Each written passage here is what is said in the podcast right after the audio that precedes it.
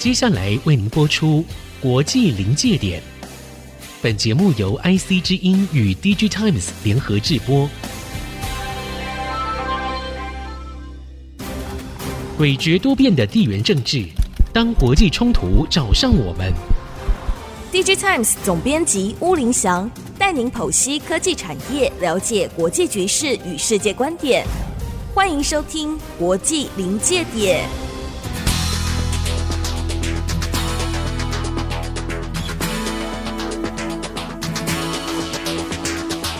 科技产业与国际关系的对话，欢迎收看《国际临界点》，我是 DigiTimes 乌林祥。首先来欢迎我们今天到场的特别来宾，是我们新闻中心非常资深的记者，江湖人称“小白”的杜念路。小白你好，各位观众跟各位听众大家好。呃，业界的朋友都知道他主跑红海，而且跑很多年了，对不对？所以既然他出现了，今天我们主题就跟红海有关。我们要谈谈红海在印度的印度梦可以成真吗？我们知道在二月底呢，红海的董事长刘阳伟，他结束了郑州的行程之后，立刻转往印度，跟印度的总理莫迪还有科技部的次长会面，然后呢，更前往印度的西谷邦加罗尔考察。那当然，这过程当中传出很多啊，红海在印度有进一步发展的各种消息。我们很多观众跟听众可能都知道，红海过去在中国大陆是最早去的，那个时候我们所谓的中国概念股嘛。那现在红海在印度的发展，是不是请小白先带我们回顾一下红海在印度发展的历程？好的，鸿海其实它在两千零六年的时候，哦，它就已经到印度的泰米尔纳德，就是所谓的 TN 邦去进行投资。那时候主要生产的可能就是一些电视机跟电视机的相关零构件的产品。是。那之后一直到了呃二零一五年的时候。他又在那个安德拉邦再次进行了第二次的投资，那时候生产就可能是包含一些手机，还有一些民生消费品，主要是消费性电子产品的制造生产。嗯，然后一直到发展到这两年之后，因为整体大环境的改变，是加上客户的要求，所以他们开始在。印度加大了一些投资的力道，那包含近期跟印度当地的那个 Vedanta 的集团是有一个合资，是印度很有名的集团，是是是，他们打算要从事这个半导体之外，哦、那包含就是这一次您刚提到就是刘安伟他这次到这个印度出访，那也去见了泰伦加纳邦跟卡纳塔卡邦的领导阶层啊，去做了一些交流，这样子。是印度有二十几个邦，为什么我说二十几个？我没有非常明确呢？呃，因为我前阵子刚。去过印度啊，发觉印度邦这个数字，大家讲出还不完全一样，是是蛮有趣的。而且刚刚小白很辛苦的把印度那几个邦印度文的发音，我们对我们来讲比较困难，翻成中文再念出来就比较长长一串了。但基本上大家可以有概念，反正印度有非常多的邦。而每个邦呢，自己的邦内的法律或者是政府领导的控制的力量啊，都可以某个程度来讲跟中央是可以平衡的。所以换句话说，如果要到印度去发展，不但跟中央政府要能够取得某种程度的协调啊，在各地方政府也是很重要的关系要打点好呢。是的，没错。所以您可以看到这一次呃，刘阳伟在这个印度出访的时候，是他第一天他就先见了穆迪，是啊。穆迪之后，包含一位次长之后呢，他就前往每个邦联的地方去拜会当地的相关部会的首长跟相关单位。对，那主要也就是像您刚刚提到的，就是因为在印度投资，你除了中央的支持之外，还必须要地方政府的权力的支援配合。对，配合。从刘阳伟的行程就可以看到，他一路从中央到地方，一步一步打好关系。这些动作也是为了他之后要在这些地方做投资设厂。做的一些电举，对，先铺陈是是的，呃，要了解印度的整个这个政府啊，因为它跟我们的政治体制这个结构不一样啊。那看起来红海在印度的布局已经散得很开了，在很多个邦都有生产制造的点嘛，这个产业链已经拉得非常长了。那在过去的发展，照你刚刚讲，时间也很长了，也有个将近十几年了啊。那你有没有听说，或者你采访过程当中，那我们也听到一些红海的过去在印度发展的时候碰到过一些困难。我们当然知道，人在海外发展是不容易的啊，尤其那个。印度的文化啊，它历史也非常悠久嘛，然后语言也不相同，人生地不熟的地方发展，是不是碰到过一些困难，甚至于发生过一些障碍呢？最主要来讲的话，就是刚刚您也提到就，印度它本身是邦联制，是，所以包含中央跟地方政府都有相当大的一些权利，是。所以，他如果到印度投资或者做任何的动作的话，都必须得到中央跟地方的支持。嗯嗯。另外一个部分，也就是在他们本身来讲，在地发展上面来讲的话，劳动问题、劳动相关问题。那因为红海在先前中国或者其他各地一定有相关的经验，所以是基本上来讲，他们对于劳工权益这一块。哦，不管是出自于本身或者是客户的压力，都十分的重视。嗯，但是工会的这个组织必然还是要存在的。哦，哦，这个在中国大陆可是没有。哎、对，这个在中国看来形态比较特殊一点。对，中国大陆一党专政，共产党那个对整个社会的控制力是比较完整的。是是是，工会您也知道，它本身在这个角色上面跟立场上面是与资方是不同的。是，所以在过往投资或者说在整个运营的过程上面来讲，跟工会之间的关系处理也是需要拿捏的一环。那有没有在红海过去在呃印度发展的时候，工会带头起来？我用个比较严肃的词来闹事，有没有到这么严重？基本上来讲的话，这种事情倒是还是没有听说。哦，没有听说，那很好。那可能就是有一些呃中介可能会因为。前阵子是因为食物中毒的一个消息嘛，对，那个部分是因为影响到他们员工切身的权益，但是后来也澄清，这其实跟这个公司的管理本身没有关系。对对对，你讲中介就是人力中介公司，对，类似这个。对对对，因为我们很多的大企业到海外去发展，你要自己一个一个找员工进来上班，那很困难。是的，所以通过中介公司可以比较整批整批的进来，但这个对于那个员工的哪些福利是由中介公司负责？哪些部分是这个公司本身要负责？这中间有些界限，万一模糊不清楚，就会发生你刚刚讲的可能的反应或者反对，针对这个中介公司，而不是针对红海或者我们台湾的电子业呢？哎，是这个要理清清楚。是的，我在前阵去印度的时候，我也特别请教了这个问题呢。那我再插问一个问题啊，因为你刚刚谈到红海，让我想到红海在郑州的工厂有三十万人，嗯哼，所以他能管理这么大的公司，相当于一个小城市，加上他们的家人，不得了啊。可是我这次到印度去，发觉。在印度的外商公司，尤其我们台商几个公司，人数都只有一两万，比较少呢。所以在管理上，这应该说是比较容易呢，还是因为比较困难，所以没办法扩张到几十万人？呃，没有，其实印度它在管理上面来讲，与其他全球各地不同的关键点在于，是印度本身它有种姓制度的存在哦。因为种姓制度的关系，所以他们可能在人员的这个管理上面来讲的话，有一些不足外人道的一些，就所谓的 make up 需要去拿捏。对，对。那这个有时候不见得是台湾的台干在当地去可以掌握到的。是。不过红海在这方面可能比较占优势的是，因为他两千零七年的时候就过去了。哦。所以如果把时间拉长的话，他们在地的台干。已经有一定的经验哦，但是我必须说，如果真正遇到那些种姓方面的问题的话，其实外人。对于这方面还是很难去改变他们根深蒂固的文化背景。他一路这样长大，他的在这心理的发展的过程当中，已经深深烙印在他的意识形态里了。这个我也了解。我这次去呢，还让我更惊讶，就是印度除了我们常常传闻已久的种姓制度之外，他对于东北的那所谓的七小邦啊，跟这个孟加拉邻接啊，还有跟这个缅甸，还有所谓中国的藏南地区临街的几个小邦的小的民族但那些人，到了德里啊、普内这些大城市来工作的时候。他们受到的待遇甚至还更差，比那个所谓的种姓制度里的第四个阶级的贱民，有的地方还更差。所以这个看起来印度这个。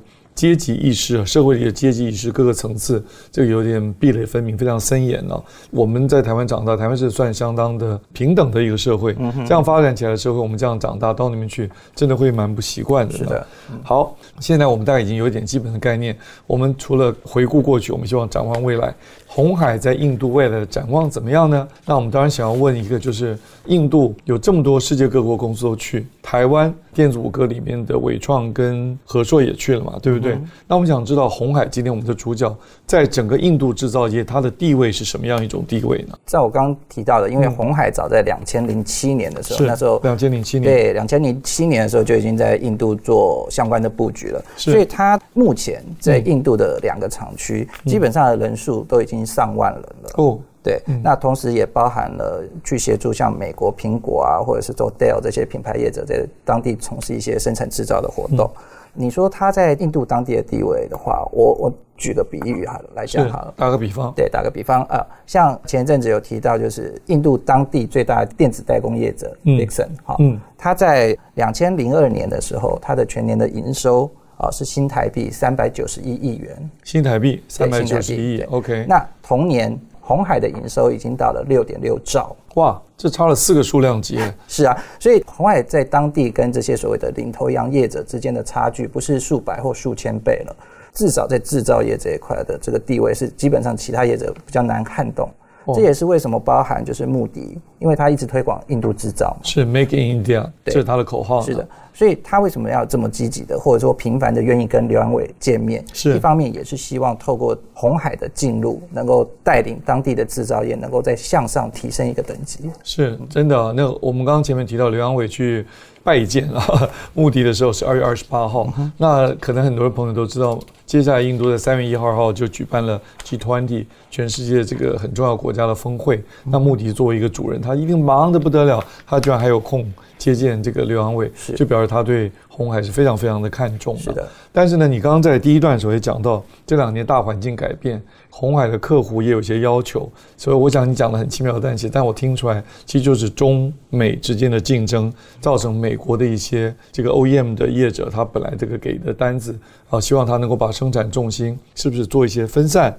那有的人甚至说，哦，在讲的很恐怖啊，说是不是这些厂商要撤离中国大陆，讲的很可怕，对不对？嗯、所以你是不是把这一部分，尤其你刚刚提到苹果的供应链嘛，是把这一部分澄清一下，红海。从中国跟印度这个比重到底是什么样一种调整，什么样的原因，还有什么样的布局呢？呃，您说的没错，因为这个这两年来讲的话，因为全球政经局势的一些改变，是那客户开始就是对于所谓的制造地开始产生一些要求，是。但是我们回过头来看，是鸿海其实它在做全球制造据点布局来讲的话，它其实在之前创办人郭台铭的时代就已经开始了，是。所以我们才会看到两千零七年，呃，二零。一五年的时候就已经分别在印度开始做相关的投资。对，那个时候中美之间的关系并没有那么紧张吧？是的，是的，是的。其实红海就早已经到印度去做布局，是，就应该把它视为是一种分散全球的概念了。对，对红海本身来讲的话，嗯，它就是科技制造服务业嘛，是。所以它为了服务客户，客户有需求，然后它就在各地从事它的这个生产基地的扩建。是。对它来讲，并没有所谓的迁移或搬离的问题。哦，这个很重要。是的，它只有所谓的。比重配置的问题。是，那现在这个比重配置，中国跟印度，当然目前来讲的话，呃，因为主要的核心啊，因为长年以来这个相关的供应链都是在中国生根了嘛，是，所以即便是到目前为止。鸿海在中国的生产比重还是相当的高，相当高啊！甚至在之前就是全球疫情锻炼的那段时间，甚至有达到超过七成。过去三年，那二零二零到二零二二嘛，是是是，甚至有超过七成。那印度相对来讲的话，它的占比是相当的低，还相当的低。但是这两年，我相信就是说，在整个包含客户的要求，或者是说呃市场的这个发展性来讲的话，未来两边的比重。可能会随着这个红海整体的营收规模慢慢的扩大，中国那边可能会出现一些下降，嗯，那印度或所谓的非中国地区会慢慢的提升，嗯，但是就总量来讲的话，绝对数字而言，我相信不管是在中国或在其他地区，都会有同步成长的情况。哎，我觉得杜念罗啊，小白刚刚这一段这个用定量跟比例这两个概念来切入中国。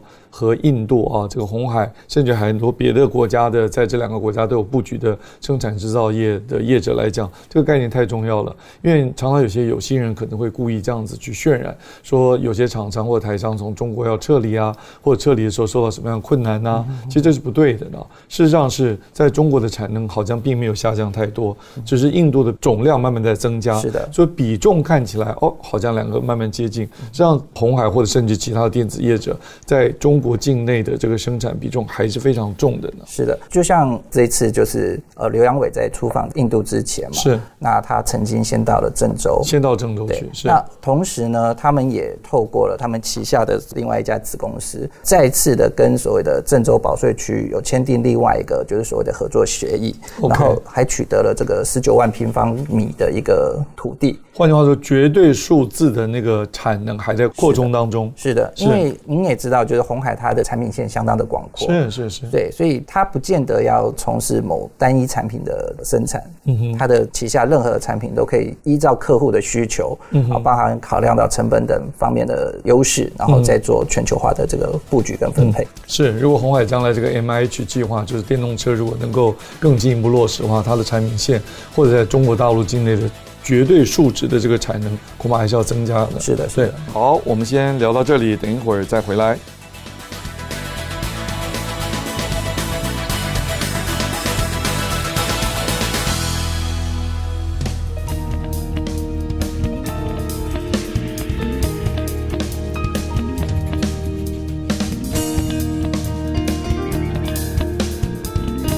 好，我们再回到国际临界点这个节目啊，我是 DigiTimes 总编辑吴林祥，继续在我们讨论。就我们想到了比较宏观的角度来看，整个印度市场的机遇和挑战。你刚刚提到几项，可能都是挑战的部分。是的，而且这个不是针对红海才有，不管我们刚刚讲伟创啊、和硕，甚至电子五哥其他几家，如果也要去。印度市场的话，恐怕都会碰到这些所谓的挑战，当然也有很多机遇。那我们先讲机遇好了。印度市场到底有什么优势吸引红海前往布局，而且那么早就去了呢？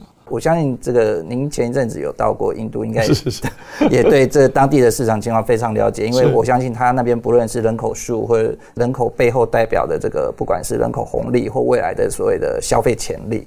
我相信都是相当大的。没错，事实上，印度现在的人口是十四点一亿。嗯、那我这次去印度呢，也听到一种说法，就是印度报出来的实际的数字可能比真实的数字要少，它真实人口口说不定还更多呢。有黑户，因为它的那个整个户口制度好像没有那么完整。嗯、那中国大陆报出来的实际的数字呢，可能比较准一点，嗯、或甚至还比实际的要多一点呢、啊。这种看法。嗯、那另外呢？我们的图标上也看出来，就印度的那个三十岁以下的人口占百分之五十二，所以它有非常丰沛的年轻的劳动力呢。还有 GDP，当然在穆迪二零一四年上任以后，成长的非常快速。之前的几期节目讨论电动车讲过，印度的二轮、三轮、四轮的电动车市场都是在全世界排名前几的第一大、第二大市场的。嗯哼。所以呢，印度有优势，就是市场非常有吸引力。是的，是的，是。好，所以我相信这也是所有这个业者，不管是品牌方的客户，或者是所有的代工业者，会选定印度作为中国之外目前加大投资力度的相当主要的因素。换句话说，印度政府并不是吸引外商进来，要求他们一定要外销创汇，因为中国大陆以前比较倾向于这个方式嘛，所以印度吸引外资进来，可以让他们在当地生产，就在当地销售呢。啊，当然，我相信所有的品牌业者也是希望达到这样子的目标。嗯嗯，好，那我们刚刚讲的是印度最吸引人的部分，就是它市场很大，因为人口基数很大。那我们第二个问题当然就要谈到挑战了啊，红海或其他台商或者所有的要去印度投资的设厂的这些制造业者啊，这一题我们再完整的说明，还有哪些挑战呢？其实基本上来讲的话，嗯、文化上的差异啦，就是我觉得。以红海本身来讲的话，嗯，因为它在全世界各地的布局是都已经相当的绵密了，是，然后也有相当长的时间，所以他这在这方面经验其实是相当充分的，对对是。但是您知道，就是针对印度这样一个区域，它的复杂性，包含它的语言，我相信您这次去应该也知道，就它可能每个不同的这个邦啊。它甚至在语言上面来讲都有差异。那个方言啊，几乎是几千种来计算的。对对对对对。那个台商如果到中国大陆去投资，就算各地方有点方言，普通话基本上都能通的。是是是。对，所以这就引出来在大陆很多的台干。然后慢慢就有训练大陆的干部，基本上衔接在语言上没有问题。是的，所以你的意思就是说，如果呃要到印度去投资的话，要怎么训练当地的干部呢？以红海本身经验来讲的话，嗯、他们最熟悉的，嗯，对，他们在这个印度，就是从两千零七年到现在，其实我相信他们之前也吃了很多亏了。是是是，对。但是您知道，早年可能对大家对这方面不会那么的在意，没有透露出来太多类似的消息。是的，是的，是的。是。那我相信，也因为这样子的吃亏的经验，然后加上时间的累积，是，所以他们。在除了台干之外，我觉得他们最重要的是他们在印度当地已经找到了一些就是足以信赖而且可以去作为骨干的一些中阶人才。哦，是啊，是的，那很不容易。是，那当然这后面可能又涉及到我们刚刚提到的一些种种姓制度的问题。是所以这个来讲的话，我觉得不管是对于红海啊，或者是对于任何想要到印度设厂的这些所谓的电子制造业。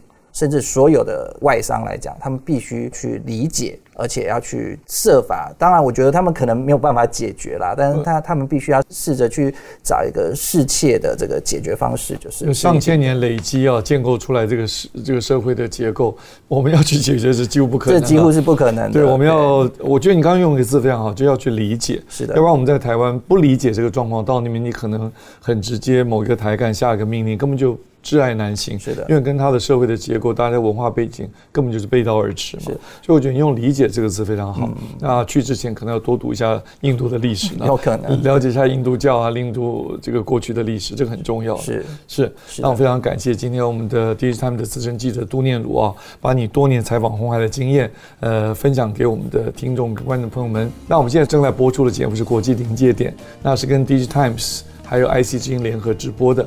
每个星期二的早上七点钟，在 ICG FM 九七点五播出。那当然也可以在 Podcast 啊平台上收听了。然后当天的晚上九点钟在 YouTube 上架。那希望观看的观众朋友们不要忘了订阅，开启小铃铛，就能在第一时间收到我们的更新通知。今天非常感谢小白，感谢杜念鲁，谢谢，谢谢。那我是吴林强，我们下周再见。